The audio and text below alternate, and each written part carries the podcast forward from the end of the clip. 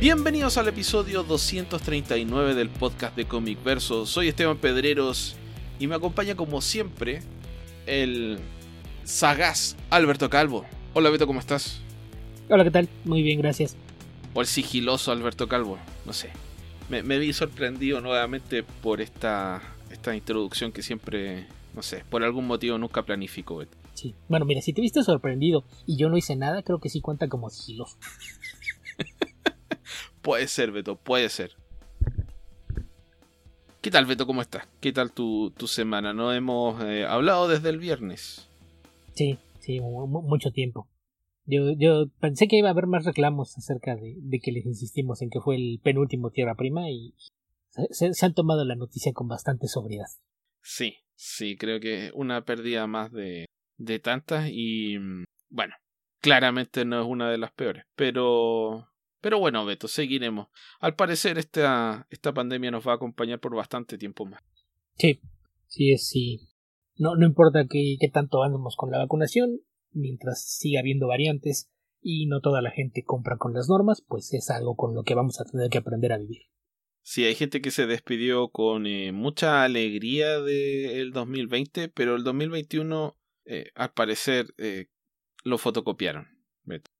Existe, tengo toda la no- impresión de que, de que va a ser exactamente igual, tal vez hacia el final del año eh, se empiece a, a aliviar un poco el asunto. Sí, creo que de repente no- nos vamos con esa idea de esa frontera invisible que en realidad no existe y es completamente imaginaria, ¿no? El hecho de cambiar de Absolutamente no implica que arbitraria. las cosas no, no implica que las cosas sean distintas a menos que nosotros hagamos algo para que sean distintas. Sí. Que sea, que haya solsticio no, no implica que cambie eh, inmediatamente. Beto, ¿qué te parece si dejamos nuestras reflexiones existenciales y pasamos a responder las preguntas que nos llegaron eh, inmotivadamente a través de Twitter? Y me parece bien. No, no lo digas así muy feo, digamos que llegaron de forma orgánica.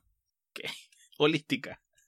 No, no, eh, eh, esto es lo, lo, lo que en términos de redes sociales, cualquier community manager se refiere a esto como interacciones orgánicas. No hubo que hacer prompts, no hubo que hacer promoción, no hubo que coercer a nadie, llegaron de forma orgánica.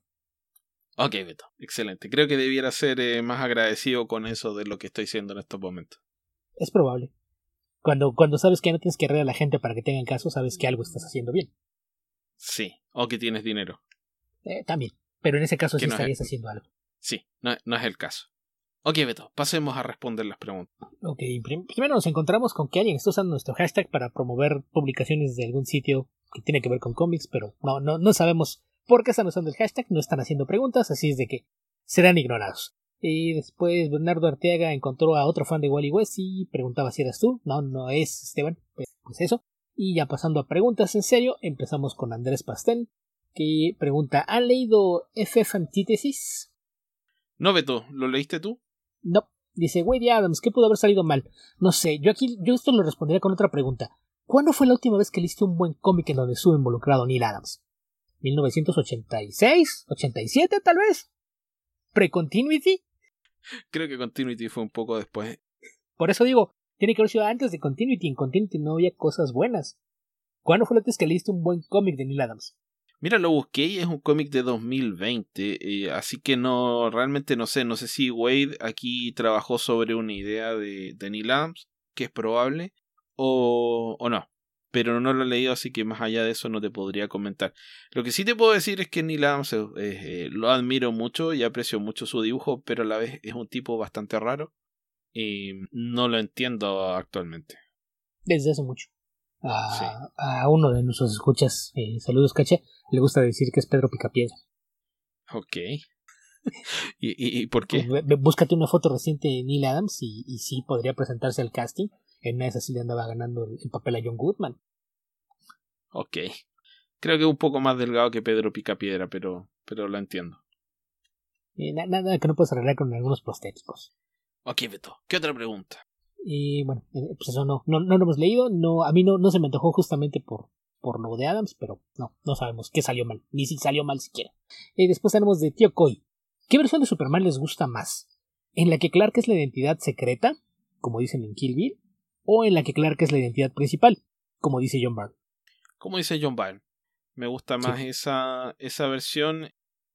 Que yo creo que incluso si vas a la, a la edad de plata, es como que fueran la misma identidad, no sé. Pero la, la, la forma en la que lo tratan en Kill Bill creo que podría homologarse con lo que dice Snyder, aunque no creo que ni Tarantino lo tratara como Snyder, aunque tal vez lo haría decir un par de palabrotas. Em, pero sí me gusta la idea, me gusta la idea de que sea eh, persona primero y los poderes sean una cosa secundaria. De otra forma se vuelve bastante poco interesante para mí, por lo menos. Es que no es Tarantino. O sea, aquí hay que separar el escritor de la obra. Es lo que piensa Bill. Y si ves al personaje de Bill, no me sorprendería que Bill fuera objetivista. Entonces que Bill opine igual que Zack Snyder no me sorprende. Y esto no implica que Tarantino piense así. Entonces sí, sí, sí me parece que es una, una versión equivocada la, la idea de que es alguien que busca esconderse entre los humanos. Porque en realidad lo que define a, a Superman, lo que hace que Clark sea Superman, es justamente cómo fue creado por los Kent. Entonces, desde ese punto de vista, esa es la identidad eh, principal. La persona es él. Y lo, único que hace es no, no, mostrar sus poderes en público. Pero no, no creo que, que funcione a, la inversa. Entonces, la, la mm. interpretación de, de, Bill es distinta. Pero, pero Bill tiene unas ideas que sí, en, en, muchos aspectos, la forma en la que trata a los asesinos que trabajan para él y demás, me hace pensar que podría ser objetivista. Entonces, tiene sentido. había que, que ver Tarantino es bastante ñoño como para no cometer ese error. Beto, ¿me puedo ir en la bola? ¿Cómo, cómo? ¿Me puedo ir en la bola, Beto? Como decimos por acá. Creo que sé qué quieres decir, pero no sé. Pero dale, a ver. Ok, mira, quería decir lo siguiente, porque em, a pesar de que no soy que soy ateo actualmente o me clasifico como tal, me eduqué en un colegio católico que dejó marcas, Beto, tal vez cicatrices. Y mm, un punto que tal vez sería bueno reflexionar a todos los que les gusta ver a, a Superman como Dios, es que incluso si les enseña catequesis o si han sido... Eh, han estudiado la religión eh, católica en particular, que es la que conozco yo, Superman, o sea, perdón, Jesús, tampoco se lo presenta como Dios. Jesús es primero humano. Eh, tiene, por supuesto, es el, es el Mesías, es el Hijo de Dios, etc. Pero las particularidades de, de Jesús se dan por su humanidad, no por su deidad. Entonces, cuando por ejemplo, Jesucristo Superestrella, la canción de, de Getsemaní, del huerto de Getsemaní, donde pide desesperadamente que alejen el, el cáliz de, de él, que, lo, que Dios lo libre de pasar por, eh, el Viernes Santo, a propósito de que acaba de terminar la, la Semana Santa, e, es, propio de una persona que no quiere sufrir. Ahora, él acepta que se tiene que sacrificar, etcétera, un montón de cosas, pero es la humanidad lo que hace que el personaje. El personaje. Bueno, el personaje funcione en este libro. Que es, la es, el, es el protagonista de los capítulos principales del segundo volumen del bestseller más grande de todos los tiempos. Entonces, yo apoyo tu moción de llamarlo personaje. Así que en, en, eh, en, el caso de Superman, me, confundo mucho en esta, en esta discusión. En el caso de Superman me parece que es lo mismo, que la lógica debiera aplicar. Incluso si lo quieres ver como un dios o como un mesías, eh, si lo quieres comparar con Jesús o con Moisés el, tema es de la, humanidad es lo que hace que te puedas identificar con, con Superman. No la parte en la que mueve planetas o, o sol o el sistema solar completo, etcétera, cuando hace cosas imposibles, sino que eh, en los límites que tienen sus poderes, en, en, los momentos en los que se siente impotente para, para ayudar. Eh, y por supuesto que el, sentido de Superman para mí es impulsarte a hacer eh, lo mejor tu mejor versión de ti mismo, pero no, no, no es para flotar en el cielo y ejecutar criminales con tu visión de calor, Beto. No, no me parece que esa sea la lo que nadie ha querido jamás hacer con Superman en sus cabales, digamos. Generalmente esas historias de Superman son Superman cuando se sale del libreto. Y eso, como he dicho varias veces, funciona solo cuando lo tienes en el libreto mucho tiempo, como excepción. Esas clase son más interesantes cuando las haces con Punisher. Si tiene poderes no tiene sentido que haga esa clase de historia pierde cualquier eh, plausibilidad o interés humano que pudiera tener. Entonces esa es la parte que, resulta absurda.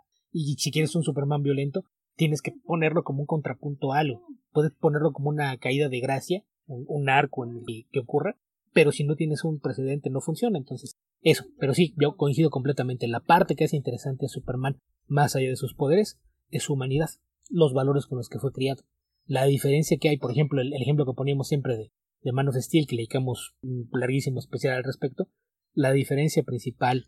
Le hemos dedicado varios especiales, Feto. Sí, la, la, diferencia principal entre los kryptonianos que invaden la Tierra y Cal es la crianza que tuvo. Si de otro modo se hubiese sumado a la invasión. Pero bueno, Beto, no, no, ni para eso podemos defender esa película. ¿Qué más? ¿Qué otra pregunta tenemos por ahí? Y mm, eso fue de Tío Coy. Después tenemos de Arturo Lemesía López. ¿Cuál es su traje favorito de Batman en los cómics? Mm. El de Surenar. No, Beto. Ese no, es el mío, por lo menos. ¿Los trajes de arcoiris? Sí, puede ser.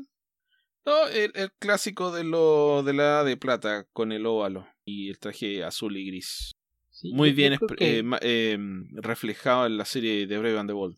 Y también me han gustado algunas de las versiones oscuras, em, gris y negro con el símbolo, pero a la vez creo que se vuelve mm, demasiado oscuro. No, no soy muy partidario. Mientras más viejo me pongo, menos partidario soy de las historias ultra oscuras de Batman.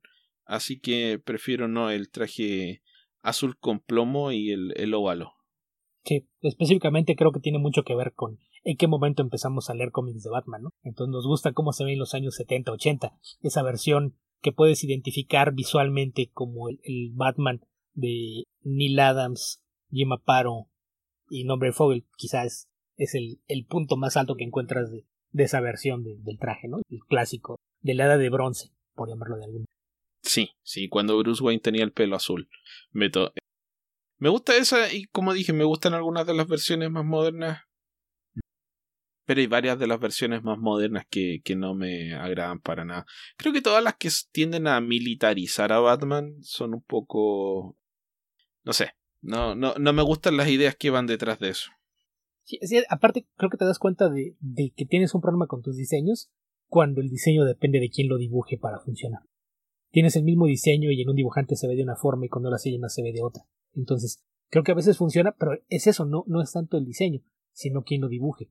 Y el, aquella versión que estamos comentando, la edad de, bronce, para mí es el que visualmente lo definió Neil Adams, estaba tan bien definido cómo funcionaba que no importaba quién lo dibujara, siempre se veía consistente. Y creo que esa es una de las fortalezas del diseño. Bueno, el, el que me gusta por, eh, por antonomasia es eh, José Luis García López, aunque el diseño al final es de Carmine Infantino, o Carmine Infantino. Sí, pero pues.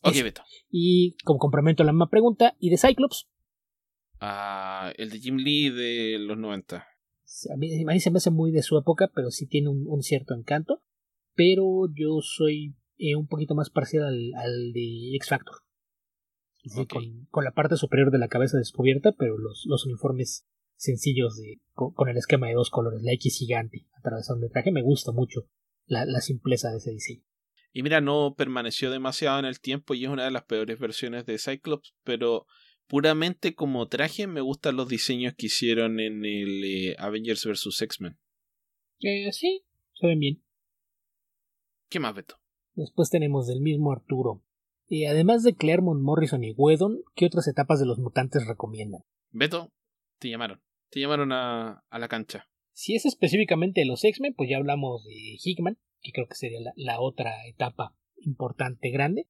Y de la etapa oscura, cuando no, no dejaron que un equipo creativo se, se reafirmara durante un, tiempo que, que, valiera la pena para contemplarlo como una etapa. El tiempo que estuvieron eh, Steven T. Siegel, Brubaker, eh, Fraction, Kieron Gillen, y por ahí se me escapan un par más. Creo que había algunos buenos cómics ahí, pero había demasiada interferencia editorial y demasiados eh, golpes de timón a uno y otro lado como para que fueran memorables. Pero pues sí, las etapas más, más claras de identificar pues son las tres que mencionas y, aquella. Y si estamos hablando fuera de, del título central o los dos títulos centrales de los X-Men, y yo le pondría una estrellita aparte al X Factor de Peter Davis en varias de sus etapas y al Excalibur de Alan Davis. Ok, Beto. Eh, ¿Se salva algo de lo de Scott Lovedell? Nada. ¿Y, ¿Y, de Chuck Austin, que he escuchado que es el mejor escritor de los X-Men? Eh, ni siquiera su mamá dice eso. Por algo Chuck Austin se cambió el nombre. La información incorrecta. Dicen que por eso Choco se cambia cada cierto tiempo el nombre para, para que la gente se olvide de quién era y le den una oportunidad otra vez. ¿Qué más, Beto? ¿Qué más? El mismo Arturo. ¿Cuál es su colaboración favorita de Brubaker y Phillips? Fatal. Yo creo que para mí es Criminal. Pero Fatal también me gusta mucho. esa parte del horror Lovecraftiano es algo que, que, a mí siempre me ha encantado donde quiera que lo logren involucrar. Sí, eh, para mí están en el orden inverso, pero son mis dos favoritas. Ok. Y el mismo Arturo, ¿les gustó la etapa de Bendis en X-Men? Mm, creo que como dice el dicho, tiene, tiene partida de caballo inglés. Eh, hay unos 10, 12 números, o un año, el primer año, porque son en realidad dos series, así que son como 24 números que eh, se leen bastante bien, pero después hay un montón de malas decisiones hay personajes que se ven, eh, no sé si irremediablemente dañados, pero dañados como Beast. Y creo que se alargó demasiado el tema de traer a los X-Men adolescentes al presente. Pero creo que le inyectó sangre por bastantes eh, meses a, a los X-Men, aunque no fue algo tan trascendente porque se nos olvidó rápido. Así que en ese sentido fue mucho más trascendente o está siendo mucho más trascendente lo que está haciendo Hickman aunque ya está terminando.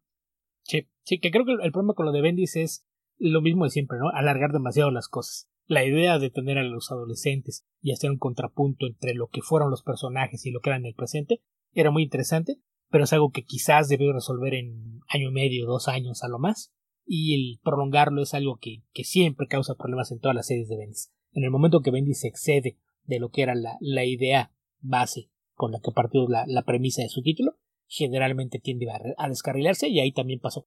Pero coincido contigo, empieza muy bien, yo creo que el primer año, quizás año y medio, funciona muy bien y después sí eh, empieza a tratar de mantener el interés y con giros argumentales que no siempre tienen sentido. Mira, yo haría la siguiente salvea porque ignoro los motivos. Sé que en el tema de, que se estiró la historia no, no tengo dudas, pero no sé si es una decisión de eh, Bendis o si fue una decisión de Marvel. No sé si fue una idea de Bendis que a Marvel le gustó y le pidió a Bendis que les tirara, o si fue eh, esta sensación que generalmente genera Bendis de que trata de estirar las ideas para no tener que pensar en ideas nuevas. Em, puede ser cualquiera de las dos. Tiendo a pensar que fue una idea que les gustó editorialmente y, y otras personas quisieron explotarla y por eso se estiró.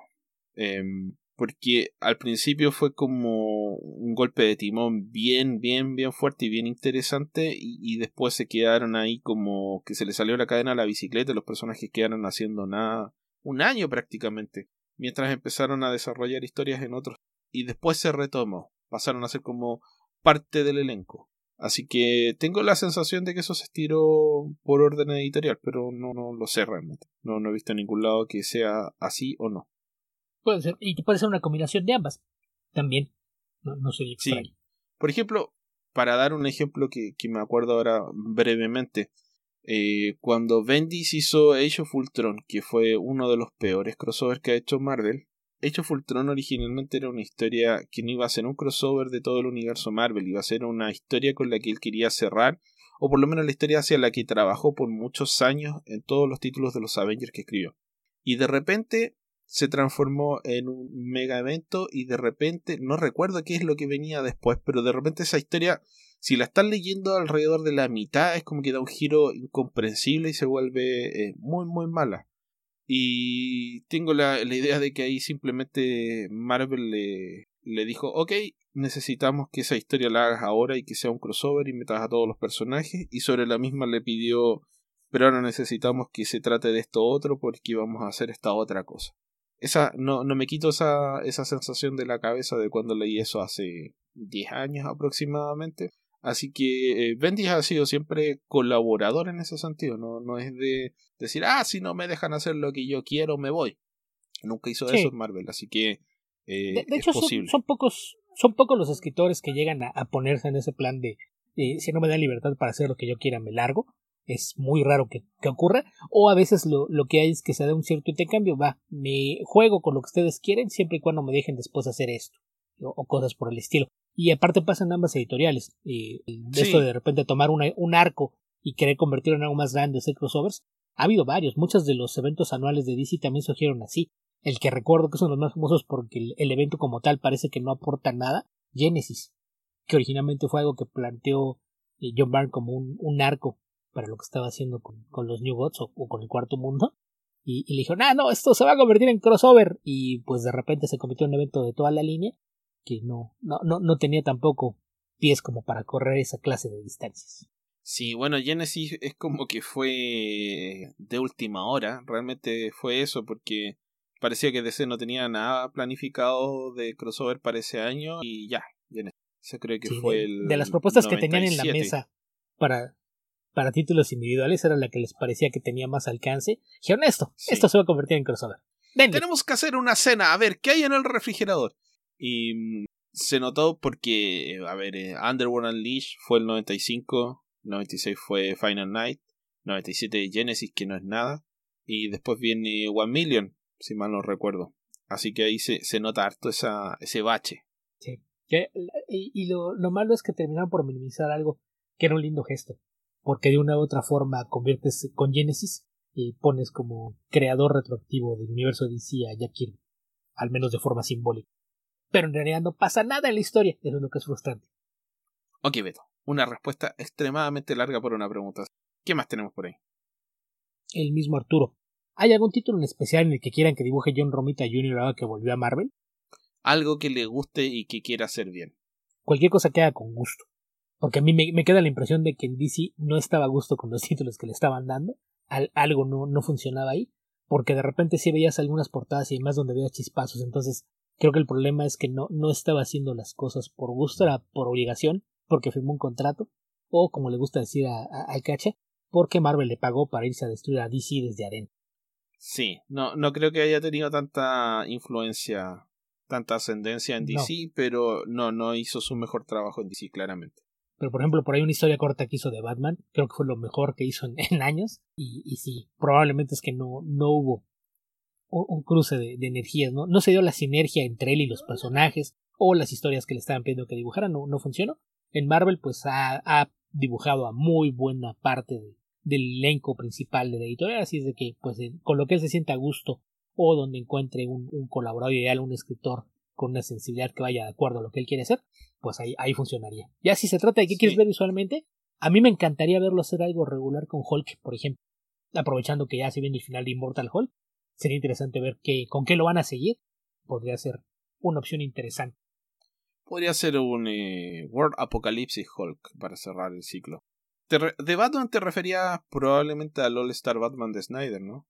Y no, en uno de los especiales de aniversario vine una historia de ahí de ocho páginas. No recuerdo cuál fue. Ya. Y, fue así como que, ah, hace como cinco años que no veía una historia de bromita que me gustara. Y esto funcionó.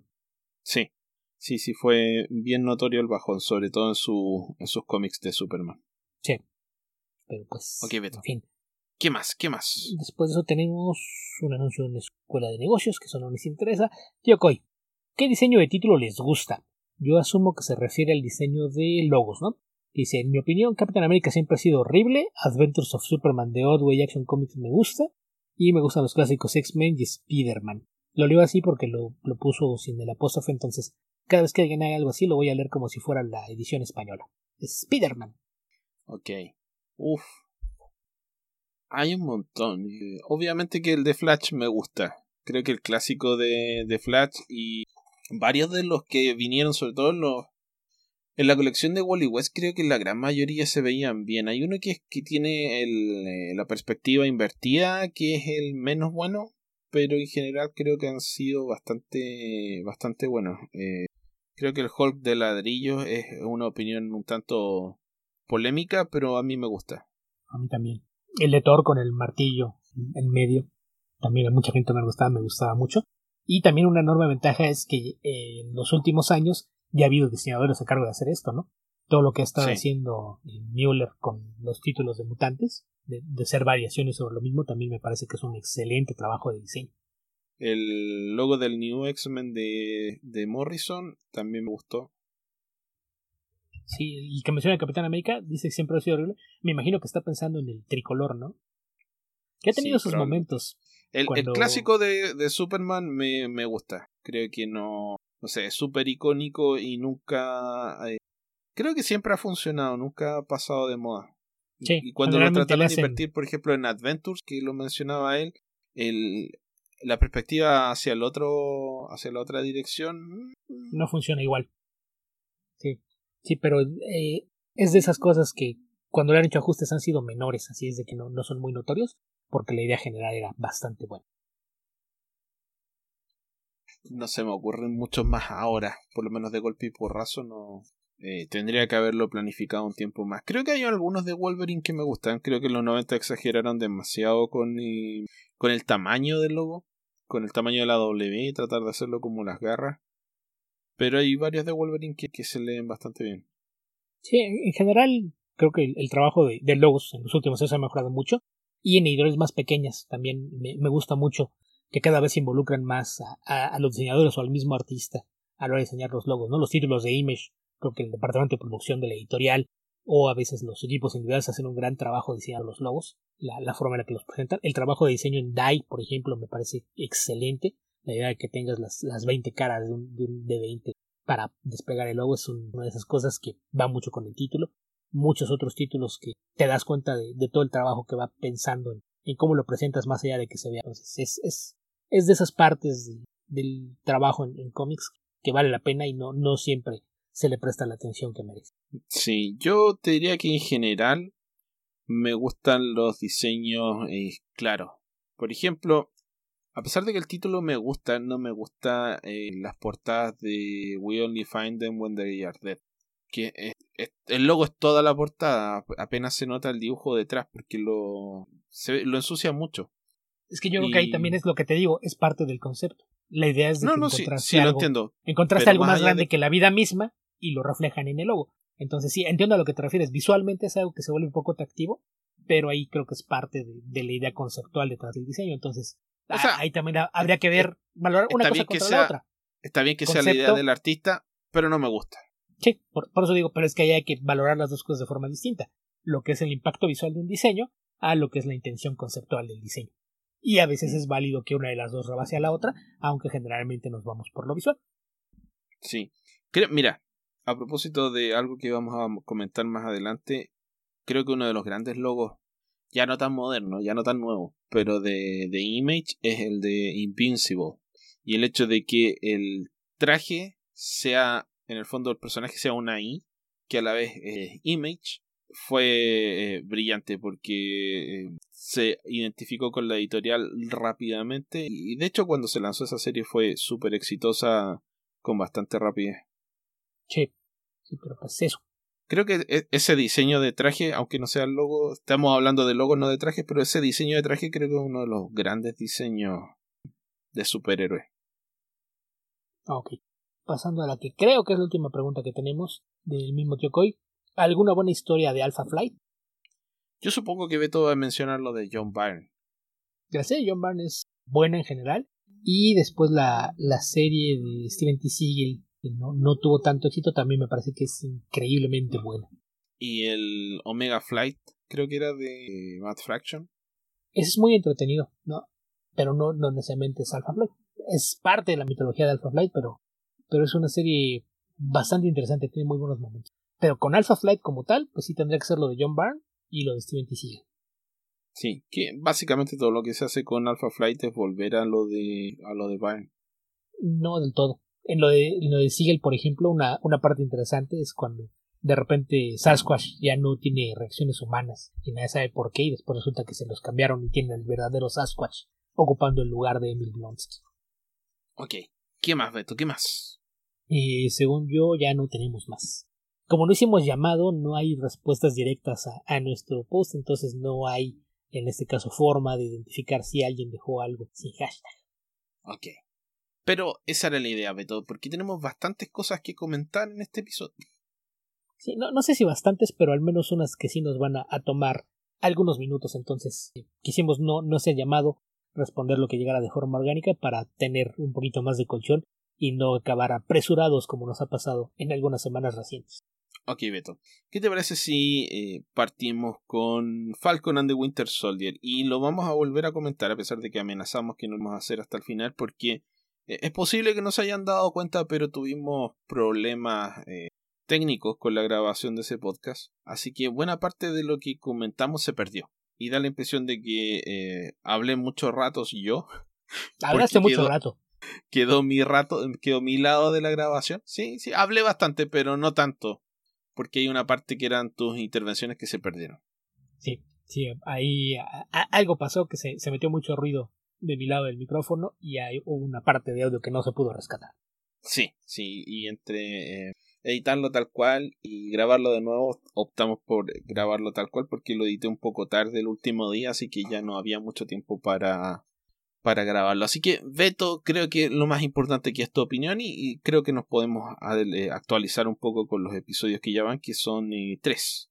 Sí, podemos verlo como que fue revisitar la serie en la mitad del camino porque de esta van a ser solamente seis episodios, entonces pues el, el, repaso, ¿no? Que nos encontramos con que lo, lo, que parece ser que es el tema central en las series, al menos en, en las dos que llevamos hasta ahora, es esta idea de lo que es la vida post-blip y la forma en la que el, blip y luego el regreso de esta gente desaparecida tuvo en las vidas de la gente. Y un tema central en Falcon and the Winter Soldier es el racismo, que, que creo que te lo, te lo marcan muy bien en distintas situaciones e incluso en la trama central, porque todo parte con la idea de que le sugieren a Falcon entregar el escudo y, que no haya un nuevo Capitán América y después de que lo entrega se buscan a otro soldado eh, rubio y de, quijada cuadrada para que sea quien porte una vez más el escudo y funcione como un símbolo porque pues no iban a dejar que esto lo hiciera algún negro o alguien que perteneciera a alguna minoría. Entonces de ahí parte esta idea de que hay un racismo sistémico también en el universo Marvel en su versión cinematográfica,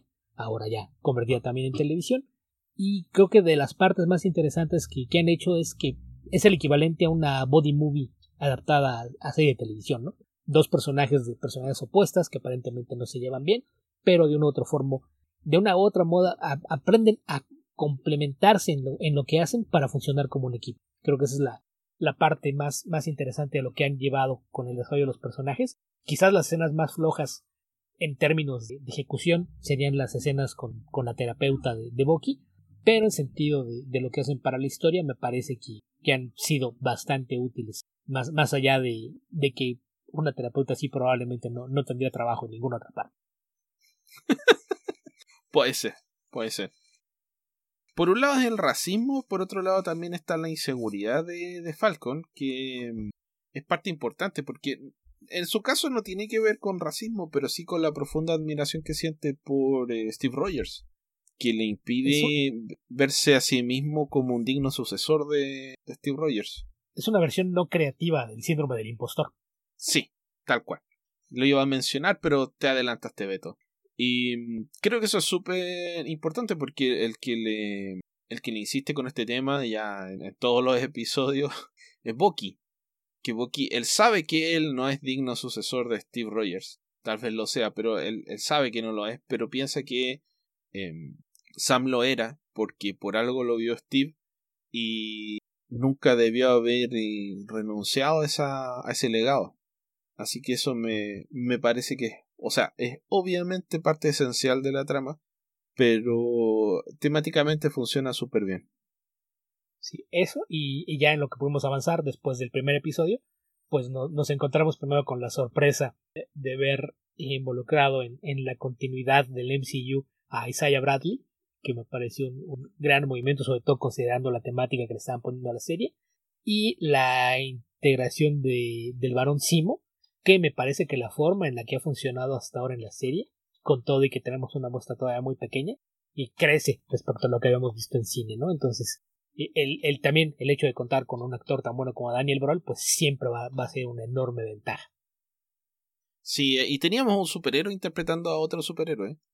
El actor que interpreta a Isaiah hizo eh, una serie que se llamaba Mantis en los 90, que era algo así como Batman con un traje, un exoesqueleto. Era más bien como Iron Man. Sí. Una mezcla, porque no era tan poderoso como Iron Man. Pero, pero eso hizo una serie poco conocida, no duró mucho, pero, pero era una propuesta interesante en su momento y, y, pues sí, es ese actor quien, quien aquí da vida a, a Isaiah y también eh, la, la, curiosa aparición de Eli, que no sabemos si, tendrá pies como para verse a algún lado en el futuro, pero pues por lo pronto ya, ya quedó como easter egg el haberlos visto a los dos, y ahora que involucraron en, la historia la idea de que el suero del super soldado quedó libre y por ahí hay varias personas que fueron inyectadas con el mismo, lo cual pues obviamente te da para explorar más con los personajes. Me gusta mucho el trabajo que están haciendo con explorar los sentimientos de culpa por los años oscuros de, de y lo que mencionábamos de este, este reclamo constante que le está haciendo a Falcon eh, después de una de esas sesiones de terapia no es terapia pero pero ha servido para avanzar la trama creo que el momento de, de inseguridad que proyecta cuando dices que si, si tú lo regresaste es porque ya no eras digno y si no eras digno quiere decir que Steve te juzgó mal y si te juzgó mal no sé si también me juzgó mal a mí que es el temor de, de que en realidad Steve lo veía como que él tenía todas las posibilidades de eh, redimirse a sí mismo y mostrarse como un héroe y no como la máquina de matar que fue durante Claro, en el fondo, perdón, en el fondo Bucky cree en sí mismo solo porque Steve creyó en él. Si no si no puede creer en que Steve tenía razón, definitivamente no cree en sí mismo y ni en su derecho a a redimirse. Sí, así es de que como arcos de personaje me parece que eso ha planteado muchos puntos muy muy importantes. Esta alianza forzada con, con Simo y como se está dando hasta ahora con lo poquito que hemos visto también me gusta cómo funciona y también me gusta esta idea de de repente rescatar estas, estos pedazos de trama suelta, ¿no? Saber qué pasó con Sharon. Después de que los ayudó a volverse fugitivos, no sabemos nada de ella, ahora sabemos que pues todo el mundo poco a poco fue retomando sus vidas y nadie se preocupó de checar qué había pasado con ella. Sí, sí, Steve, fue una omisión importante, Steve, porque tú no desapareciste en el flip a diferencia de, de Sam. Sí, Sabemos que estaba muy ocupado tratando de mantener la, moral alta, pero, pero sí, se le escurrió. Sí, creo que ese es el único problema con ese, ese desarrollo argumental, porque no creo que sea algo que se le escapara a Steve, porque incluso estaba dedicando parte de su tiempo a lo que no puede hacer como superhéroe, que es darle apoyo a gente que fue afectada por el, por el blip, por la desaparición de, de personas queridas y él no, no se preocupó de Sharon Carter, que por un breve periodo fue su... Eh, no, alcanzó a ser su novia como en los cómics, pero sí su interés romántico. Sí, recordemos aquella escena en el Volkswagen donde Bucky y Sam celebran los, los avances eh, a pequeños pasitos que estaba dando en el, en el proceso de cortejo. Sí, sí, pero bueno, eh, Steve está tiene la cabeza en, otro lado, no, no puede olvidar a Peggy Carter. Así que, en general, me ha gustado esta serie. Eh, me gusta mucho más el ritmo y las temáticas que con WandaVision. WandaVision me costó engancharme. Diría que fue el capítulo 3 o 4 cuando la serie ya me, me agarró. Pero levantó bastante.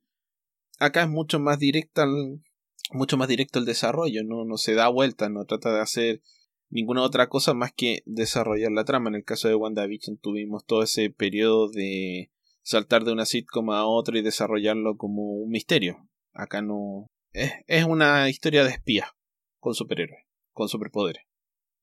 Sí, para fines prácticos e, eso es lo, que es. E insisto, una de, de, las grandes riquezas del universo Marvel es la variedad de tonos que puedes hallar dentro del mismo y me parece que, que sí está pensada con un ritmo muy distinto al de WandaVision, lo cual es completamente intencional e igualmente válido, porque si vamos a, a temas es muy probable que, que pudiéramos argumentar que la mitad de WandaVision tiene cargada una cantidad de temas personales y de arcos de personaje que, que no hemos visto reflejada acá. Acá están lidiando con, con varios personajes de forma simultánea, pero me parece que en un tono y ejecución completamente distintos están haciendo cosas igualmente interesantes. Y el hecho de, de que sea eh, de una menor duración pues hace pensar que, que no, no tendremos el problema que nos pasaba con las series de Netflix de de repente parecía que se desinflaba, ¿no? Entonces, aquí todo, ahora que vamos a la mitad, todo pinta como que va bastante bien. Sí, o que estaban en, tono de espera. Estaban ahí. Ah, sí, tenemos que llenar un capítulo más. Ay, tiene que ser. Miremos el atardecer un rato. Pongamos música. Sí, si, si fuera un cómic sería Tom King poniendo a su protagonista asomarse a ver la lluvia por la ventana. Acá no han recurrido a eso, pero esperemos que no, no tenga que pasar para que la, la serie funcione. Pues, no, me, me, gusta que, que, estén dando variedad en la duración, que no, no sea todo fijo. De nuestro formato es esto y siempre lo vamos a llenar. Es vamos a ver nuestra historia para qué nos da y ahí es donde lo vamos a contar. Sí, eh, Disney Plus ha hecho lo mismo con Mandalorian, WandaVision y, con Falcon and the Winter Soldier. Los capítulos duran lo que tienen que durar y pasa lo que tiene que pasar. Eh, en ese sentido son más eh, similares a una película. Que una película, si el director necesita una hora y media, una hora y media. Si son dos horas y media, dos horas y media. Estamos hablando de cine de autor, por cierto, no cine comercial donde es más debatible el tema. Pero eh, acá se da este extraño fenómeno de estas series que tienen la duración que sea necesaria para el desarrollo del capítulo en Mandalorian hay un capítulo de la primera temporada que dura 30 minutos. Y acá también el primer capítulo de eh, Falcon and the Winter Soldier son es casi una hora y el último fueron como 30 35 minutos más que eso, así que ahí hay un juego con el con el tiempo que me gusta, me gusta que que la historia no se alargue, que no se quede ahí en compás de espera solo porque necesitan rellenar hasta eh, que empiecen los comerciales y volver es bastante eh, refrescante que sea esa el ritmo con el que se, se cuente la historia. Sí, así es de que pues eso, ya pues dentro de algunas semanas, una vez que concluya, seguramente daremos nuestra opinión de, la serie ya en su conjunto y ver para dónde va, porque pues por lo pronto nadie sabe si es algo que va a ser de una sola vez, si hay posibilidades de que regresen en algún momento para una segunda temporada, porque como no sabemos dónde va a acabar o de qué forma va a repercutir en películas futuras, pues no, no sabemos cuáles son los planes a futuro para estos personajes. Ok, Beto. Ahora que nos eh, resarcimos con nuestra, nuestro comentario de Falcon and the Winter Soldier, ¿qué te parece si revisamos las poquitas noticias que hay esta semana de cómics? Me parece bien. ¿Qué encontraste en las noticias? Una noticia que no es muy noticiosa, pero que sí es llamativa, que la encontré en Newsarama, que es la, la subasta de arte original de Rafael Grampa de un cómic que es bonito pero no es muy bueno. Dark Knight Returns de, de Golden Child, que es eh, esta historia donde narran un poco de la historia de este hijo de, de Superman y Wonder Woman de la continuidad de, de Dark Knight Returns. Y que como sabemos, Rafael Grampa es un genio, un gran, gran dibujante. Y hay, no sé por qué, un interés enorme en, particular en este arte original, supongo que porque está relacionado con The Dark Knight y Frank Miller, pero se está hablando de que podría recaudar en eh, la subasta de todo el arte original, de todas las páginas en total, medio millón de dólares, que espero que vayan mayormente a los bolsillos de Rafael Grampa.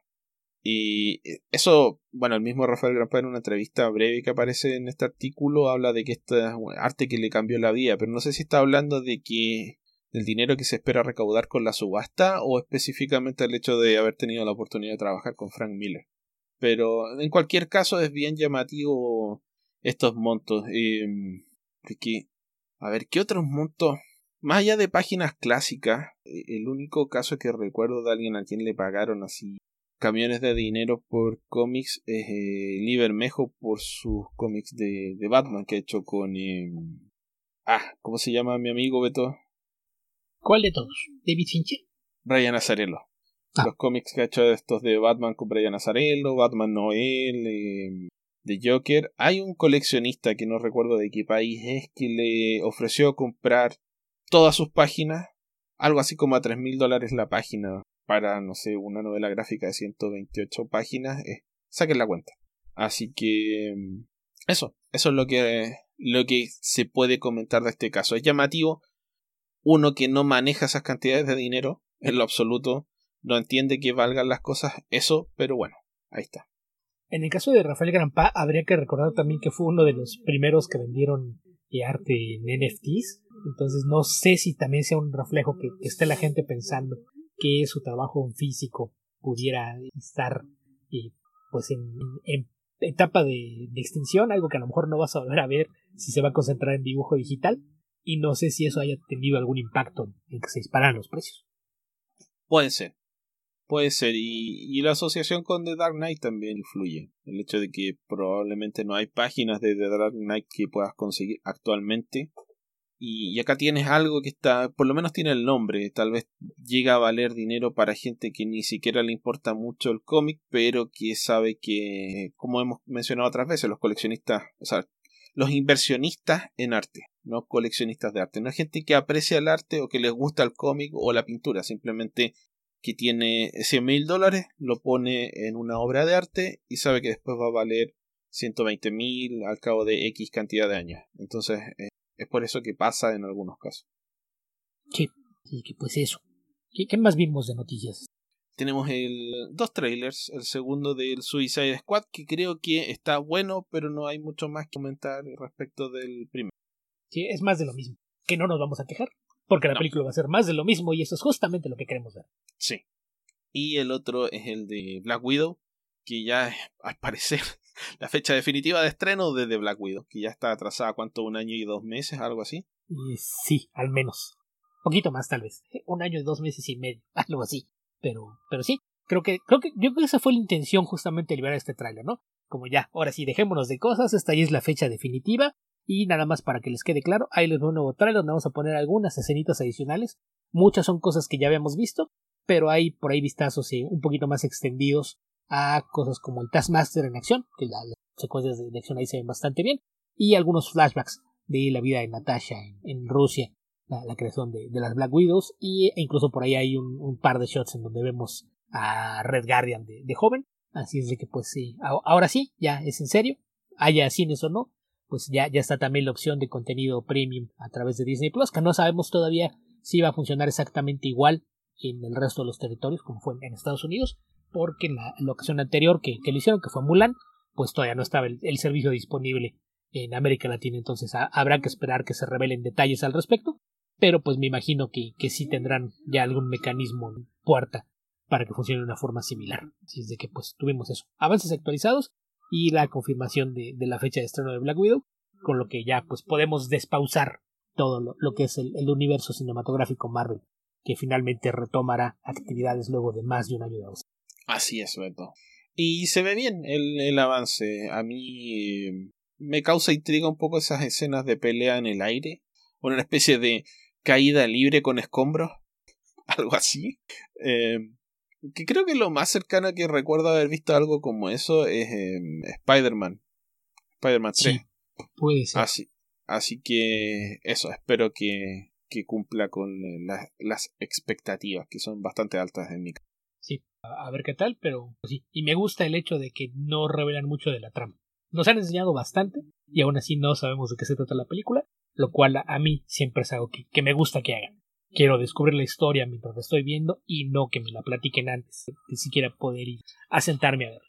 Sí, si fuera del aire comentaba con Alberto que me parece que o es política de Marvel, que lo es porque Marvel trata de no revelar demasiado, o por otro lado hay algo, algún elemento de la trama, algún, alguna subtrama, subargumento que tiene que ver con la continuidad de Marvel o con la continuidad del personaje que no quieren revelar en lo absoluto antes de que veas la película. Así que es por eso que tenemos estas escenas bien inconexas con un poquito de humor, pero que no te, no te dicen mucho ni siquiera de la época exacta en la que está ambientada la historia. Sí, así que tendremos que esperar para averiguar, pero ya falta menos. Ok, Beto, eso es todo lo que teníamos de noticias, a menos que tengas algo más tú que, comentar por ahí. Pues nos queda una noticia triste. Estamos grabando esto el domingo 4 de abril y resulta que hoy acá en México despertamos con la noticia de que falleció el escritor Francisco Hagenbeck.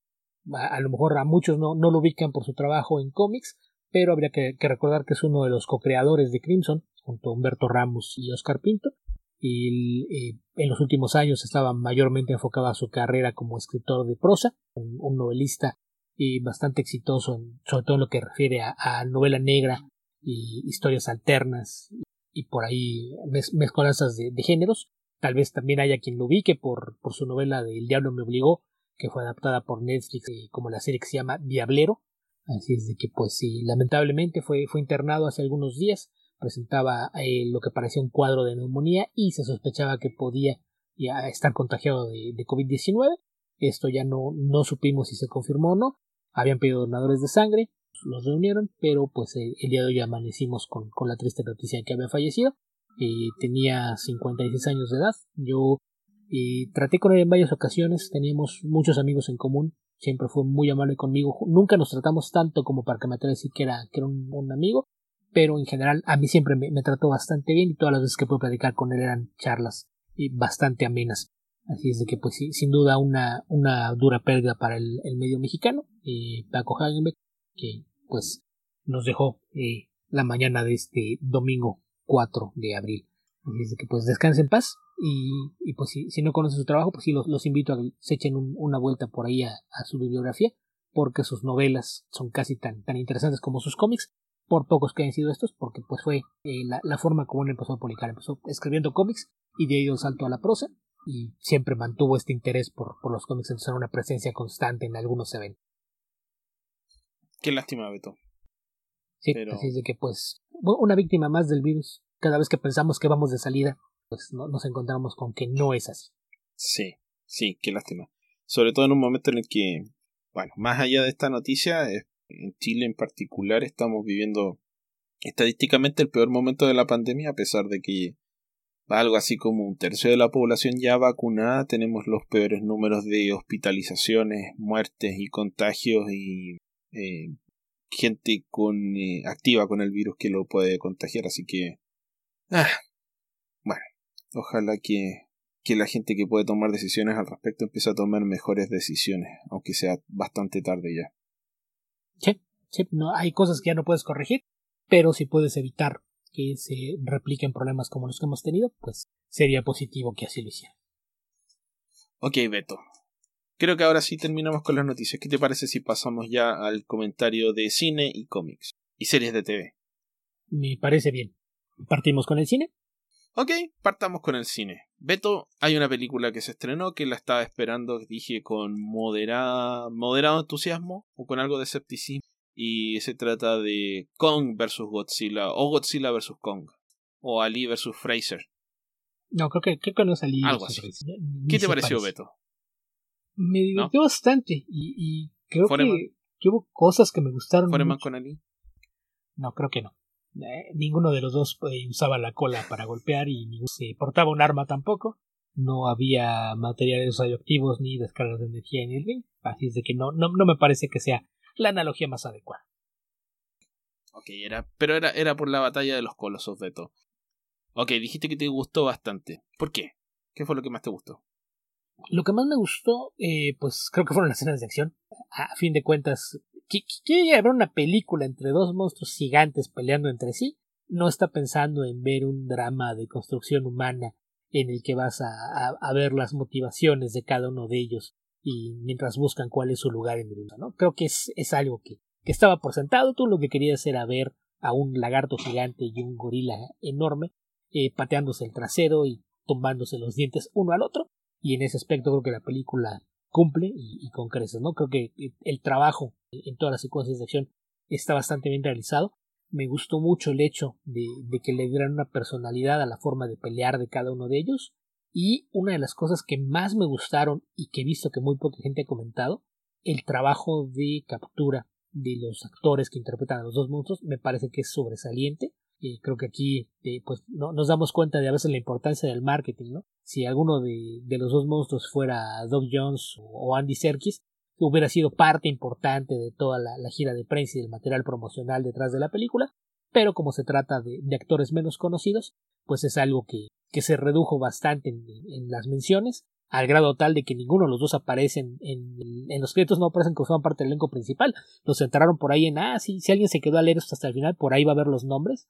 En el caso de, de Kong en particular, Terry Notary es, es un actor que hace mucho, hace, hace trabajo de captura de pantalla, es muy bueno y a veces toma hasta papeles que, que después se, tal vez sea de, de, de pena ajena decir sí, yo me presté a ser parte de eso, porque por ejemplo fue quien eh, prestó también su, su trabajo de, de, captura la, reciente película de eh, El llamado salvaje, donde hizo el, papel del perro, le que era algo que realmente no, no tenía mucho sentido que se hace en aquella película, pero acá me parece que es un gran trabajo con Kong en, en términos de, todo lo que es el lenguaje corporal y el trabajo de, de expresiones faciales, es algo que, que tiene un, gran peso, e incluso el desenlace de, de la película, en el caso de el actor que hace Godzilla, que es JT Storm, es alguien que tiene una labor eh, mucho menos eh, extensa. El, el, hecho de, de, que Kong sea un primate, pues permite que tenga todo este, este rango de, de, lenguaje corporal que es fácil identificar como humano.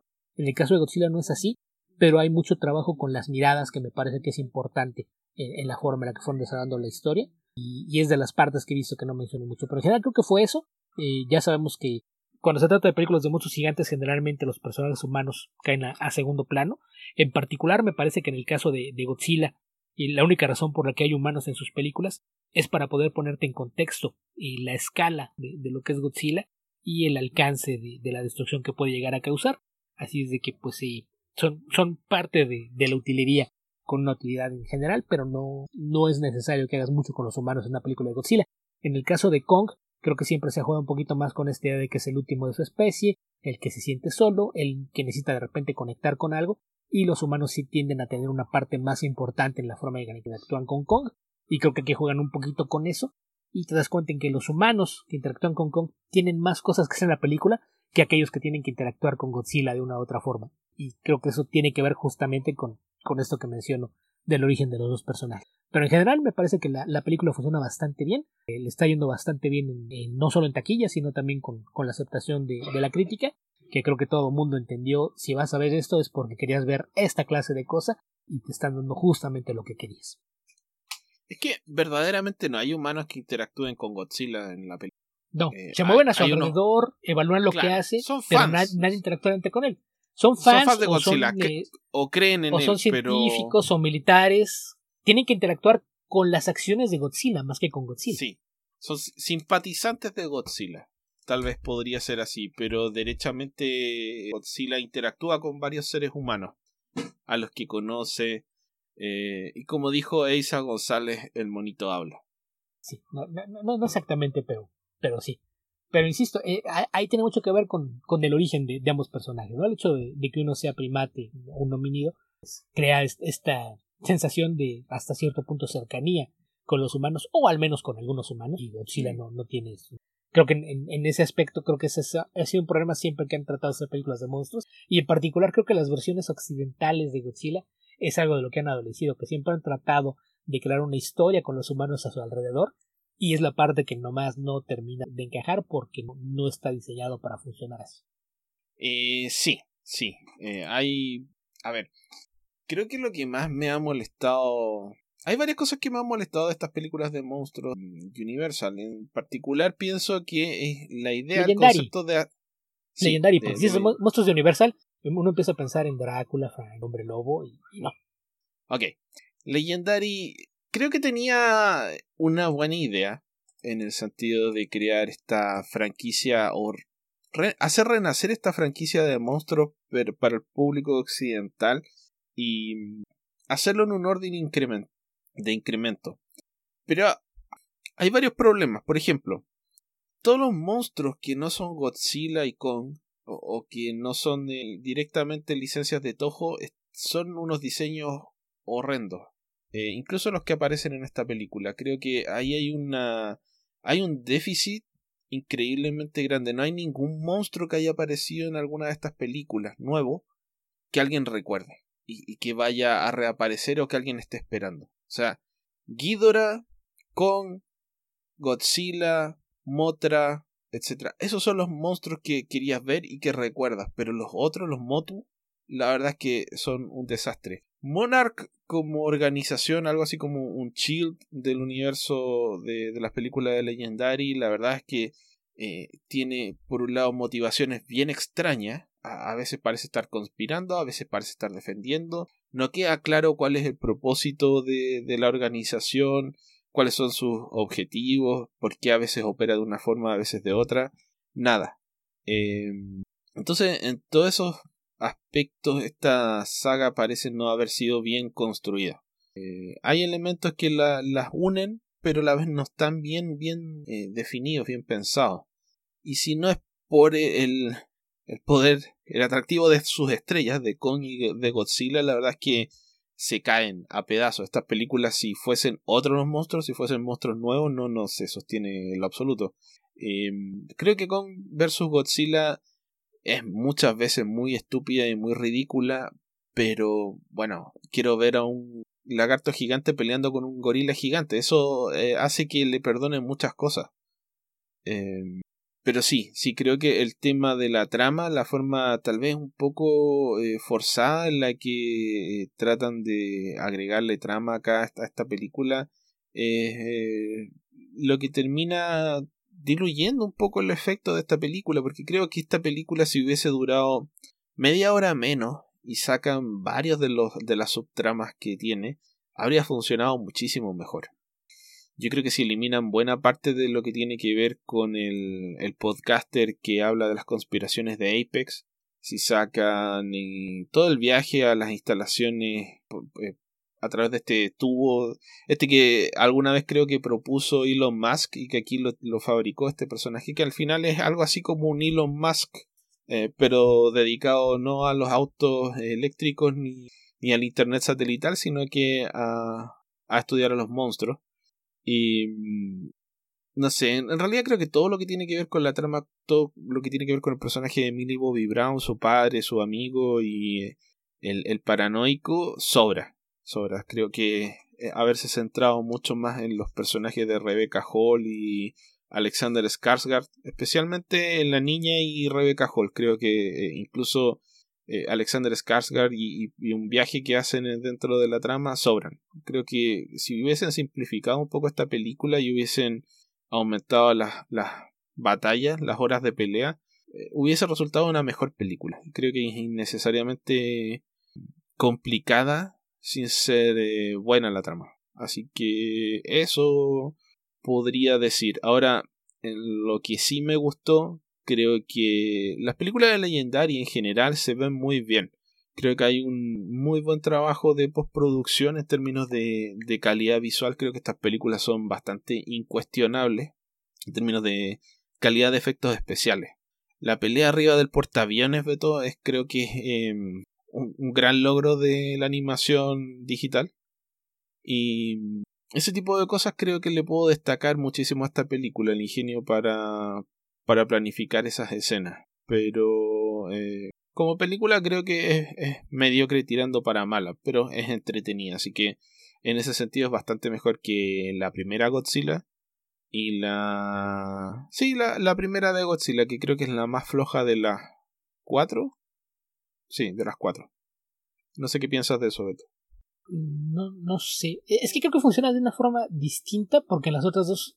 Eh, la primera película de, Godzilla, digamos que es la, primera de esta serie de cuatro, creo que es demasiado lenta como para que, la, puedas ver como parte de lo mismo. Y las, las dos anteriores, que son eh, Godzilla King of Monsters y Kong Skull Island, creo que las dos estaban más preocupadas por preparar el terreno para esta que por contarte una historia propia. Estaban más eh, a cargo de construirte una mitología que de contar una historia. Y creo que eso siempre va a ser un problema. Cuando estás pensando tan a futuro que te olvidas de lo que tienes en el presente, eso termina por debilitar tu, producto. Y en el caso de esta película, pues depende en buena medida de lo que construyeron para que, se sostengan muchas de las cosas, aunque pues puedes verla perfectamente sin haber visto ninguna de, las anteriores, porque insisto, todo lo que construyen a partir de ahí, pues sobre todo es la, mitología de, de Monarch, de esta idea de, de que hay un organismo que está estudiando a, estos eh, monstruos gigantes que aquí eh, sustituyen el término occidental de titanes en lugar del tradicional kaiju que, se usa en, Japón, lo cual pues me, parece que es una, una buena forma de, de, traslado y a lo mejor hacerlo más accesible a, un nuevo público. Pero en general me parece que la, película cumple con lo que se propone y, resulta bastante entretenida. No, no, no sé qué, qué, más podamos decir de ella. habría que ver qué, qué planes hay a futuro porque el, director decía que a, él se le contrató para darle un cierre a esto y que cualquier posibilidad de que hubiera un futuro más adelante pues dependería eh, por completo de la recepción que tuviera. Entonces, si ese es el, punto, probablemente hay eh, una excusa palpable para decir sí podemos hacer más. Eh, pero si es el caso, de aquí hacia dónde te mueves, qué haces, a dónde vas después de esto. Sí, creo que sobre todo si ya usaste a King Ghidorah, bueno, no quiero decir a cuál es el otro personaje, aunque si vieron los trailers ya saben cuál es. Pero en términos de mitología creo que no hay mucho más. Y en términos del éxito de esta película, para tiempos de pandemia le ha ido súper bien. Así que es posible que Legendary quiera hacer más de esto. Pero Legendary creo que tiene este problema de que ha invertido muchísima plata en varios de estos conceptos un poco locos. Y, por ejemplo, Pacific Rim, todas estas películas de monstruos. Y no le ha ido completamente mal, pero tampoco se ha llenado de plata. Eh, entonces, no, no, ah yo no pienso que hayan rendido los frutos que ellos esperaban. Sí, habría que ver eh, realmente cuáles son las perspectivas económicas para ver si, cumplió con lo que esperaban o no. Pero, por ejemplo, hace algunas semanas apareció por ahí Guillermo del Toro a decir que le encantaría ver que en algún momento Pacific Rim chocara con este Monsterverso. Así es de que si a esto le fue bien, ellos quieren seguir haciendo cosas con Pacific Rim, que ahí sí la, la secuela sí quedó muy por debajo de las expectativas, tal vez podría ser una opción. ¿Qué, qué, qué pasa si, si, vuelves a mostrar este, este riff, esta, esta grieta que es la que permite que, que emerjan los, los kaijus que vimos en Pacific Rim y que le toque a, a, Godzilla o King Kong tratar de detener esa invasión de monstruos? Podría, podría ser una forma de, de, de seguir adelante con la franquicia de una u otra forma y, o sea, y nos daría tú, el pretexto. Tú estás postulando que no sea, no sea el Pan Pacific Defense Corps contra Godzilla y Kong, sino que sea Pan Pacific Defense Corps más Godzilla más Kong contra una plétora de kaiju que salgan de, de la grieta. A mí no me molestaría. Creo que es un concepto que, que, tenemos que explotar, Beto. Tal vez podamos ganar dinero con esto, pero sí, me, me parece que es la mejor de las dos opciones. Sí. D digo, aquí funcionó. Digo, durante mucho tiempo, cuando se anunció la película y demás, todos hicimos el chiste pensando en esto como un duelo entre héroes de DC que se encontraban, ¿no? Hicimos el chiste de Motra, salva Motra, Motra, ¿por qué dijiste ese nombre? Y resulta que estábamos haciendo la comparación equivocada, ¿no? Real no, no, este choque de colosos no se dio como un encuentro de héroes de DC, se dio como un encuentro de héroes de Marvel. O sea, claramente lo que tiene que pasar es que se abre la grieta en el universo de Godzilla y Kong, ingresen un par de kaiju, y cuando lleguen otros kaiju a punto de, de exterminar a Godzilla y Kong, entren Gypsy Danger y, y otros Jäger, los ayuden a vencer y luego se den cuenta que tienen un enemigo en común. Sí, es exactamente lo mismo, la fórmula Marvel. Vamos a, a, pelear entre nosotros hasta darnos cuenta de que hay una amenaza más grande, que el enemigo no somos nosotros. Me gusta, Beto, me gusta. Ojalá, ojalá algo como eso pase. Ahora, eh, como digo, específicamente en términos de esta película, mientras uno menos la piensa es mejor. Creo que Godzilla, la primera Godzilla, es como ya dijo Beto, es muy, muy aburrida y además no tiene ni un sentido, no tiene pies ni cabeza. Es como... Sí. Está no tratando sé. de hacer más cosas con los humanos cuando no tienes realmente nada que hacer con ellos y sí. conviertes a, a, Godzilla en un pretexto para que pasen cosas. Cuando tendría que ser al revés, tendrías que enfocarte en Godzilla y convertirlo en un pretexto para mostrar algunas interacciones humanas. Entonces creo que ese fue un problema de, de enfoque más que otra cosa, porque había un director capaz, había escritores capaces, pero fue un problema de que no tenían una visión eh, con dirección, no, claro. no había un sentido de para dónde iban. Y creo que después, cuando sí. se planteó la idea de crear el Monsterverso, fue cuando dijeron, ok, olvídense de eso que hicimos, vamos a corregir el rumbo y vamos a sentar las bases para una mitología. El problema es que estaba ya tan preocupado por construir esta mitología pensando en llegar a Godzilla contra Kong que, pese a que son historias bastante más entretenidas, se sienten demasiado ligeras porque estás más pensando en lo que vas a hacer más adelante que en lo que estás haciendo al momento. Pero en general me parece que, que en este caso lograron un, mejor balance, el producto es lo que tenía que haber sido y, y en ese aspecto pues eh, no, no hay forma de que lo consideres como algo fallido, ¿no? Habrá quien diga que, que no tiene sentido. Por ahí he visto que alguien puso, es que esto es ridículo, un gorila gigante y un lagarto gigante golpeándose. O sea, eh, por ¿sí? definición. ¿Viste cómo se llamaba? ¿Viste cómo se llamaba la película? ¿Entraste a ver esto esperando que iba a ser algo distinto? Creo que tienes un problema de capacidad lectora o de no poder conectar con, con el mundo. O sea, si, si tú estás esperando ver algo distinto, eh, no sé. Creo que habría que poner en, en, en orden tus ideas y, cómo es que entras a una sala de cine. Sí, sí, yo como insisto, pienso que estás. Eh, el tema de Monarch creo que está. podría ser más simple y más interesante. Creo que se dieron un par de vueltas de carnero con esa organización y no consiguieron hacerla ni lo uno ni lo otro, ni interesante, ni misteriosa, ni eh, ominosa. Entonces no, no, no te queda claro si son los buenos, los malos, o a veces uno o lo otro, porque actúan de las dos formas. Entonces eso es, eh, es un primer problema que tienes en la forma de plantear la, la historia. Creo que eso, eso fue parte de lo que me gustó, que aquí dejaron que siguiera teniendo una presencia importante, pero que se hace de lado como que pues aquí están, porque aquí siguen estando, pero no sabemos realmente qué son, entonces no nos vamos a meter en problemas. Y me gusta también que dentro de todo lo que cabe es muy simple en su ejecución es tan simple que incluso hay cosas que te las canta desde que empieza la película. ¿no? Empiezas a ver sí. lo que es Apex y desde el mismo nombre de la compañía, la, la intención, la clase de tecnología que, que, tienen, si no sabes lo que están construyendo eh, cuando llevas 15 o 20 minutos, es que no estás poniendo atención. Sí, probablemente. Sí, no, no creo que haya mucho más que agregar.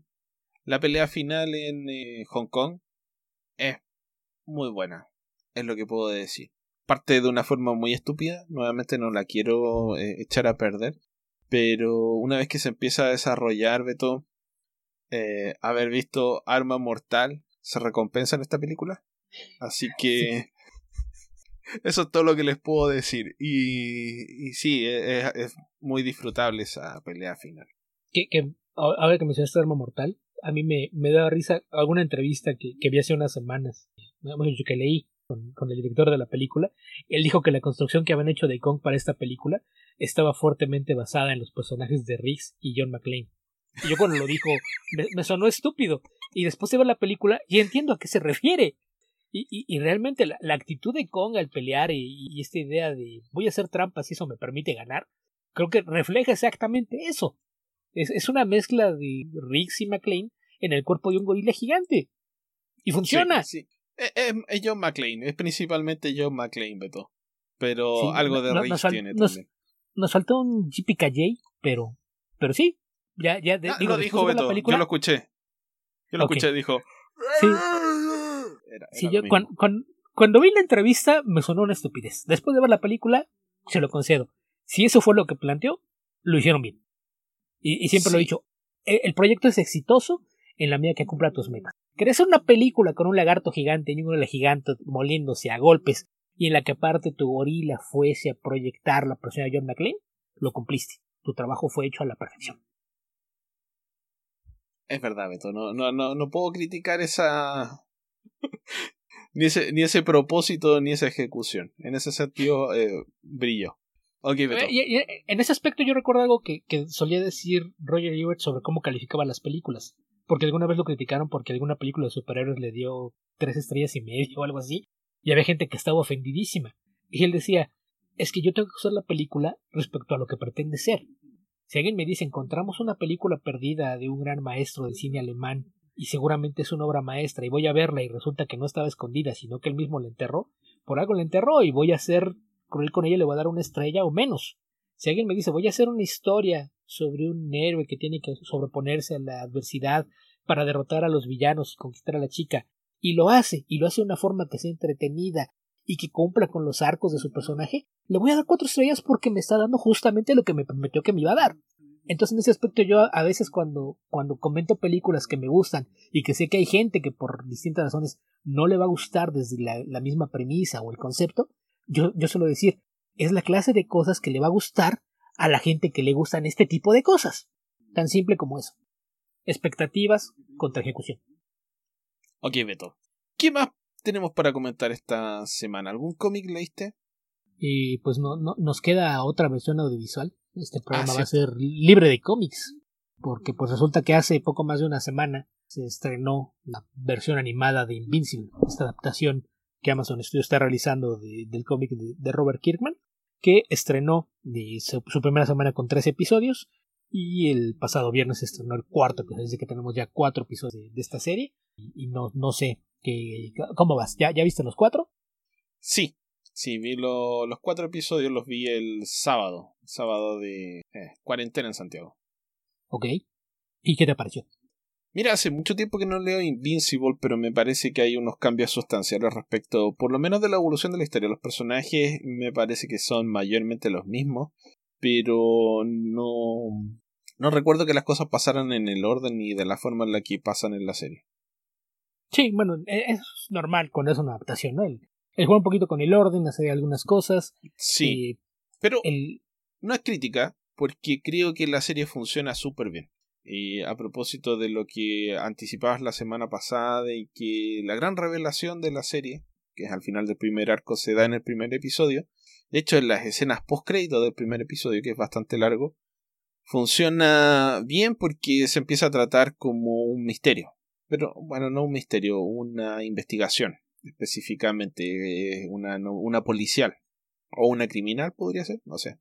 Eh, donde todos sabemos quién hizo lo que hizo, pero no sabemos por qué todavía dentro del desarrollo de la serie. Y el resto de los personajes, varios no saben y otros saben, pero quieren tomar ciertas precauciones antes de tomar decisiones más finales. Así que en ese sentido creo que eh, le dan un giro interesante al planteamiento de la, de la serie. Y creo que funciona bastante bien. Sí, creo que en, ese aspecto la, la, opción, vamos, a fin de cuentas yo nunca me he molestado cuando aceleran cosas y las compactan o las sintetizan de una forma distinta, porque entiendo como un medio distinto, pues sus, reglas narrativas son distintas. Entonces en ese, en ese aspecto me parece que está funcionando bastante bien. Me, me gusta el, el hecho de, de que la, la plantearon justamente de esta forma que te permite ir conociendo a los personajes poco a poco al mismo tiempo que ya, ya te siembra el, misterio desde un principio, entonces puedes tener eh, tanto intriga como desarrollo de personajes eh, manejándose de forma paralela. Entonces en ese aspecto me parece que, está bien el trabajo de adaptación, eh, pese a que no es una adaptación literal, me parece que hasta ahora ha sido bastante bueno, pues las expectativas son que, que esto puede, puede andar bastante bien, que, que pues ahora resulta que, que el trabajo de Seth Rogen como productor es muy superior a lo que hace como actor. Eh, sí, entre, entre esto y The Voice, que no eran dos propiedades fáciles de llevar a la pantalla, creo que, que lo que han hecho Rogan y Evan Goldberg como, como productores, pues es algo digno de, de destacar. Y, y, pues sí, en, general creo que, que está bien. Esta idea de, de presentar este, este giro argumental que, que fue polémico con la aparición del cómic desde el primer episodio, pues es una, una edición valiente, pero también me parece que necesaria, ¿no? Porque más allá de los fans al, género o de quienes ya estén familiarizados con el cómic, pues es una buena forma de, enganchar a la audiencia, ¿no? Presentas personajes nuevos e interesantes y mientras todavía estás eh, tratando de... Eh, estás en el mismo papel que, que el mismo Mark, ¿no? Estás tratando de, entender cómo funciona esto cuando te tiran una bola curva. Creo que es una, gran forma de eh, poder cautivar a la audiencia y mantenerla involucrada a un nivel emocional con la serie. Sí, Sí, y a, la vez que les da tiempo para ir presentando a los personajes, porque, claro, son por un lado eh, analogías o, son personajes análogos de, de, principalmente de personajes de, de DC hasta el punto que hemos visto hasta ahora, no, siempre, pero eso no, no te garantiza que cualquier persona que empiece a ver esta serie va a estar eh, versado en los personajes en los cuales se inspira, así que eh, darle un tiempo para que respire, para que se desarrolle la historia, me parece súper eh, correcto. Así que sí, me gustó. Es, es, una serie, como suele ser en el caso de, de varios de los cómics de Robert Kickman, brutal. Hay bastante gore. Se desarrolla de una manera que, que busca impactar, producir esas reacciones que genera. Así que te recompensa ese, ese impacto inicial. Si no lo hiciera, pasaría a ser eh, gore por gore y eso tampoco es, positivo, pero bueno. No, no, es una serie para niños pequeños. Sí, y lo que mencionas de, de, los personajes, creo que aquí más que referencias se les está usando como arquetipos, ¿no? Y eso también ayuda, porque no necesitas estar familiarizado con ellos. Y son arquetipos, los personajes de DC en ese aspecto son más icónicos en, en el sentido de que tienen un alcance más universal en términos generales. Puedes nunca haber leído un cómic de Wonder Woman y entiendes lo que es puedes no tener una idea real de qué es Aquaman, pero entiendes qué es. Entonces creo que ese aspecto eh, de más grande que la vida misma, que es como podrías describir a los héroes de DC, es algo que ayuda mucho. En el caso de, Marvel, siempre se hizo un énfasis en su humanidad. Entonces, me imagino que más antes íbamos a ver unos arquetipos tomados de ellos, pero tiene mucho sentido que te vayas primero con los que son más fáciles de identificar en términos generales y más allá de cualquier referencia directa a historias específicas de viajes. Entonces, en ese aspecto, creo que, el, trabajo de, adaptación es parte de, lo mismo y funciona muy bien. Y otra cosa que me, parece importante, el trabajo de voces. Creo que en general eh, hicieron un, gran trabajo con, con, la selección del elenco, ¿no? ¿no? No sé a ti qué te parece. Bueno, eh, creo que Jason Matsuka está un poco pasado de revoluciones con eh, Rexplode. Más allá de eso, sí. ¿Se siente sobreactuado? Sí. Se siente sobreactuado, pero también el, personaje es un fanfarrón, entonces no, no sé qué tan intencional puede ser. Pero sí, no, yo creo que es absolutamente intencional, pero la comedia de ese actor en particular es, así. El, actor, eh, bueno, todas las, las, versiones que he visto de, o todas las actuaciones que le he visto son comedias bien eh, absurdas, donde es un personaje eh, muy exagerado en cualquier sentido en el que se lo tome, así que es el propósito que se sigue con el personaje a mí lo que me preocupaba cuando se empezaron a anunciar los nombres es que yo, yo sentía como que el elenco era demasiado mayorcito, sobre todo en el caso de los seres juveniles, ¿no? Sí. Eh, digo, Steven Young como, como Mark Grayson o Gilliam Jacobs como Eve, y decía, híjole, como que le sobran unos 10 o 15 años a cada uno de ellos. No, no, no sé cómo funcionar, pero me parece que, que en general ha, funcionado bastante bien. El trabajo de, de J.K. Simmons también me parece que es de, lo más destacable de hasta ahora. Sí, creo que él es el que destaca más. Creo que igual no recuerdo cómo se llama, pero es el ah uno de los actores que actuaba en Walking Dead que hacía al, personaje asiático. Em, Steven Young. Steven Young. Él creo que lo hace bien, bien, funciona súper bien el mar que hace él. Sandra Oh creo que también está bien, pero como dije, Jason Matsuka creo que un par de revoluciones menos funcionaría mejor. Sí, sobre todo porque se siente fuera de tono con los demás. Creo que podría ser algo grandilocuente y escandaloso, pero un poquito más contenido. La, la, lo, lo que le falta es, se siente demasiado rimbombante y comparado con todos los que lo están rodeando. Sí, sí, sí, creo que eso es, eh, eh, es como dije, demasiado exagerado. Sí. Pero pues eso, no, no, no sé si, si quieras comentar algo más acerca de esta serie.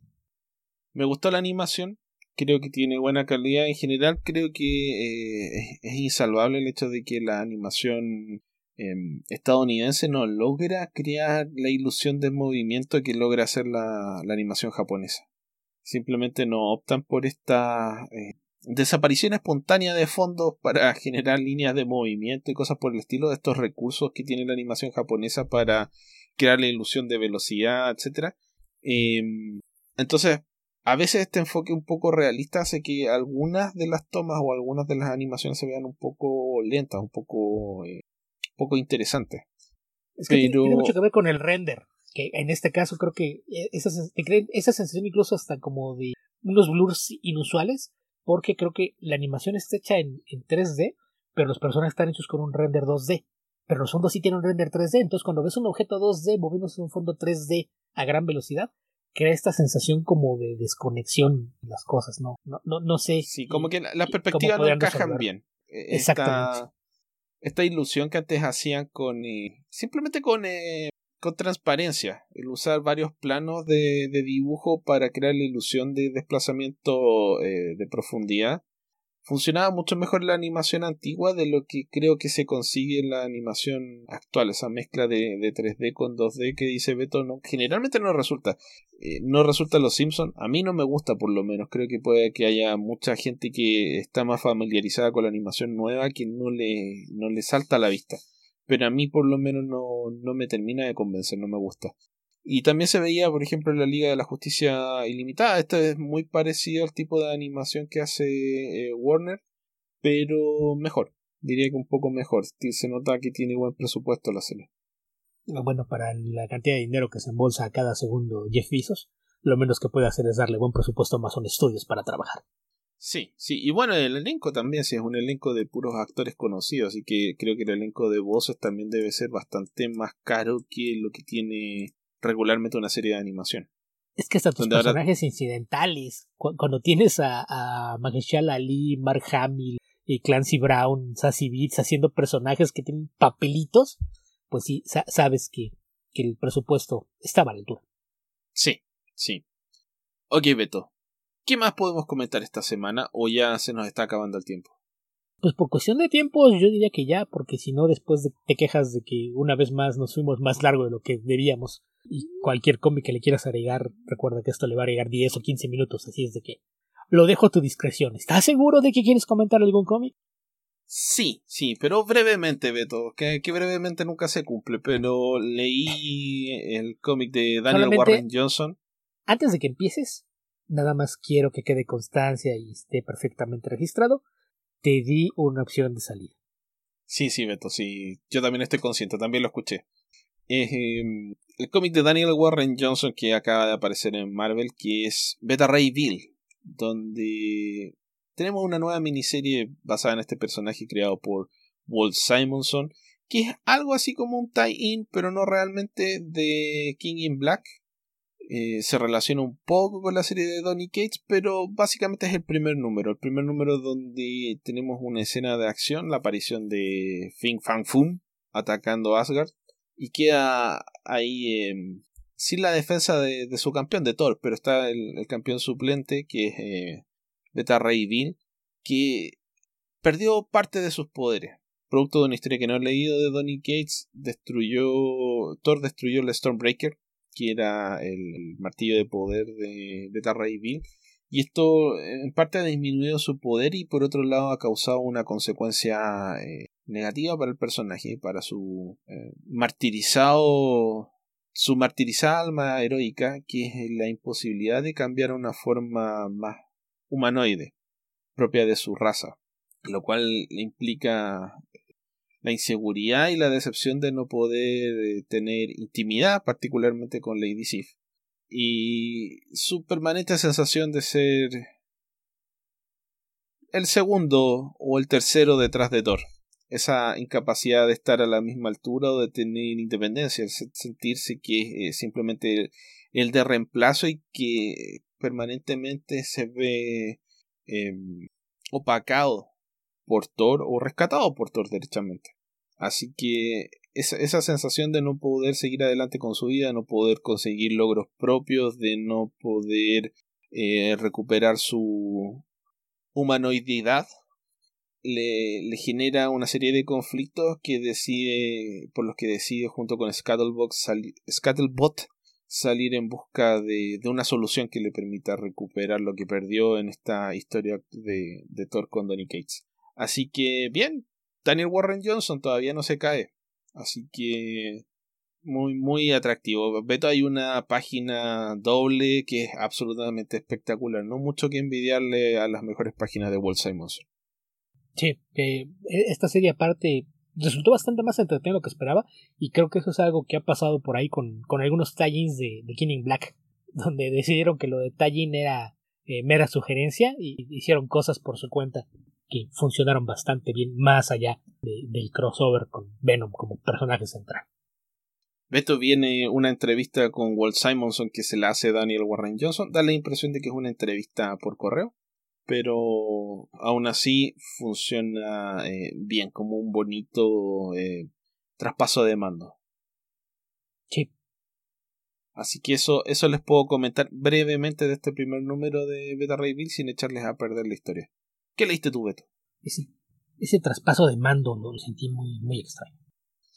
¿Sí? Yo, yo les he dicho el pase de estafeta. Eso, cambio de testigo. Sí. Le pasó la posta. Yo, el cómic que quiero comentar sí me voy a tardar mucho, entonces yo sí sugiero que mejor lo dejamos para la próxima, nada más les anticipo. Eh, la, la, antología Marvel. Creo que sí, sí tiene muchas cositas que quiero comentar más a detalle y esto se va a hacer largo. Prefiero mejor no, no, no estar volteando a ver el reloj y concentrarme en hacerlo bien la próxima semana. Ok, Beto, ahí está la amenaza de Beto, hacerlo bien la próxima semana, así que si lo hace mal no, no hay nada que echarle la culpa. Eh, siempre pueden echarme la culpa de lo que sea y mi reacción será la misma. Ok, Beto. Con esto estamos llegando al final del podcast. Recuerden que nos pueden encontrar en www.comicverso.org. Nuestro Facebook es www.facebook.com slash comicverso. Nuestro Twitter es comicverso. Alberto, ¿lo encuentran como? Albion2112. A mí me pueden encontrar como epedreros. Nuestro correo electrónico es comicverso.gmail.com o podcast.comicverso.org. El domingo 4 de abril publicamos el penúltimo episodio de Tierra Prima donde sorteamos las postergadas gorras que nos facilitó Abraham Ramírez, así que esperamos hacérselas llegar en unos uno, dos o tres años, no sé, algo por el estilo. Dentro de algunas semanas. Pueden ser dos, tres, cincuenta, cien, no lo sé, en algunas semanas. En algunas semanas, entre 52 y 148. Así que eso, eso les podemos decir por ahora. Nuestro Patreon, www.patreon.com slash comicverso, donde publicamos ya nuestro especial del mes de marzo, el día lunes de la semana pasada, me parece que fue, el día 29, dedicado en esta ocasión a Jimmy Olsen, la maxi serie o miniserie de 12 partes escrita por Matt Fraction e ilustrada brillantemente por el extraordinario Steve Lieber.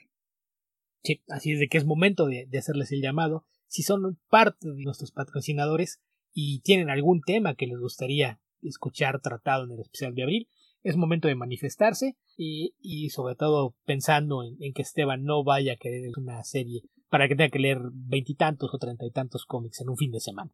Bueno, pero no querían que hiciera eso, así que me decían que leyera los 75 números de Sandman, que dije que no. Sí. Pero sí. Pues, sí. La idea es que sea más fácil, no más. No 30 significa menos de 30, no 75. Yo te propuse Cerebus y tampoco quisiste. Eso tampoco es menos de 30, Beto. Son 300. 30 a 300. El cero no cuenta. Ok, Beto. ¿Algo más que agregar? Nada, recordarles que además de, de, quienes nos apoyan económicamente a través de Patreon, nos ayuda mucho que difundan los enlaces cada vez que publicamos un nuevo episodio, ya sea directamente en nuestro sitio web o a través de la plataforma de podcast de su preferencia. Si saben de alguien que le pudiera interesar lo que hacemos, nos ayuda bastante que lo ayuden a descubrir este podcast. También pueden imprimir volantes y repartirlos en la calle si así lo desean. También nos ayudaría, aunque probablemente vaya dirigido a un público demasiado amplio que tal vez no esté interesado en el podcast. Pero aún así, además, quién sabe. Con el solo hecho de, con el solo hecho de no tener volantes ya tenemos un menor impacto ecológico que los que usan NFTs. Es verdad, es verdad. Ah, tal vez algún día de esto eh, hagan volantes que uno pueda mandar por NFC de un celular a otro. Puede ser. Muy bien, habitantes del futuro, donde sea que estén y cualquiera que sea el momento en el que estén escuchando este podcast, que tengan ustedes muy buenos días, muy buenas tardes o muy buenas noches. Recuerden lavarse las manos, guardar la distancia social, utilizar sus mascarillas, ir a vacunarse y cuidarse mucho. Hasta la próxima.